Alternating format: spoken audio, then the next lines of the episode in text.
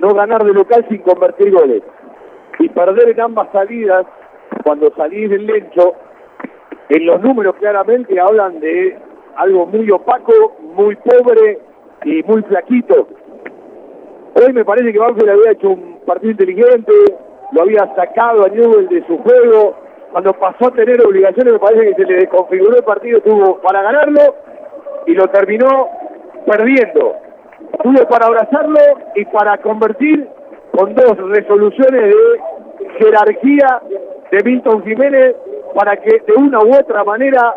Tijanovic tenga dos claras de gol y el ex jugador de Platense de Gimnasia no pudo resolver, no pudo definir y si vos no tenés final, seguramente va a ser difícil leer cada uno de los principios de un equipo y juego con las palabras. Y entre los importados, primero Newell se quedó con 10 por la expulsión de Vita, que ya jugaba de regalo el segundo tiempo, y después con un paraguayo y con Mosquera, con otros dos importados en contra un gol de pelota parada, ganando por arriba, y una conta para resolver con freno, con frialdad, con decisión, con final. Ahí está la diferencia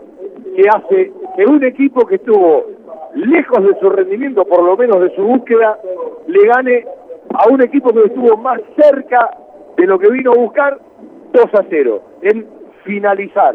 en resolver, en la eficacia, ese bendito problema que tiene Banfield hace muchísimo tiempo y que muchas veces uno dice, bueno, más tarde o más temprano van a empezar a meterla, más tarde o más temprano Milton Jiménez la va a meter, más tarde o más temprano Sebastián Sosa Sánchez la va a meter, más tarde o temprano Pirulo Mengano la van a meter, pero la cantidad de puntos que Banfield ha perdido en los últimos años, ¿sí? por no aprovechar momentos y aprovechar los momentos es parte de los detalles del fútbol. Eh, por eso se tiene que ir muy caliente Banfield con esta derrota. Se tiene que ir muy dolido Banfield con esta derrota, pero también tiene que mirar para adentro y decir, ¿qué pasó? Que cuando teníamos todo para ganarlo, lo terminamos corriendo 2 a 0 y no fue 3 a 0 porque la última fue anulada. Entonces, vos tenés dos análisis rápidamente para mirar. Eh, el equipo en los 90, en Rosario, frente a Nubes, y los resultados que evidentemente no están. No ganaste, te cuesta una enormidad convertir,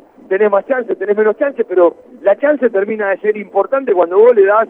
la resolución final, cuando vos terminás de convertir, bueno, algún día se abrirá el arco y entrarán, pero lo concreto y lo real es que Banfield ha hecho un gol en cuatro partidos porque el otro lo hizo en contra un jugador de Huracán. Derrota en Rosario, sigue Banfield desde el 2016, desde aquel 13 de diciembre, sin poder ganar aquí frente a Newell's, y otra vez, aunque Rosario siempre estuvo cerca, nos vamos con las manos vacías como nos fuimos hace 115 días por Copa Argentina cuando Banfield jugaba frente a Talleres de Córdoba. Para la confianza, para el ánimo, para todo lo que también es importante, eh, resolverlo, ganarlo, y no digo no perderlo, porque cuando quedaste 11 contra 10 era más ganarlo que no perderlo, y en el resto del partido quizás fue no perderlo, ver si lo encontrabas de otra manera, evidentemente te llevaba el miércoles con otra confianza, eh, empezando a creer un poco más en lo tuyo, no tenés que dejar de creer en las cosas que hiciste bien, pero evidentemente la calentura, la amargura, la desazón y los reproches internos van a ser más que con otros resultados. Ganó Newell 2 a 0 con goles importados. Velázquez de cabeza y Mosquera en una contra que resolvió con caridad. Ganó el equipo de Heinze, que tiene mucho para preocuparse, pero se quedó con el resultado frente a un equipo de Javier Esteban Sanguinetti que sigue sin conocer el triunfo y que paga carísimo los errores y no puede abrazar las virtudes.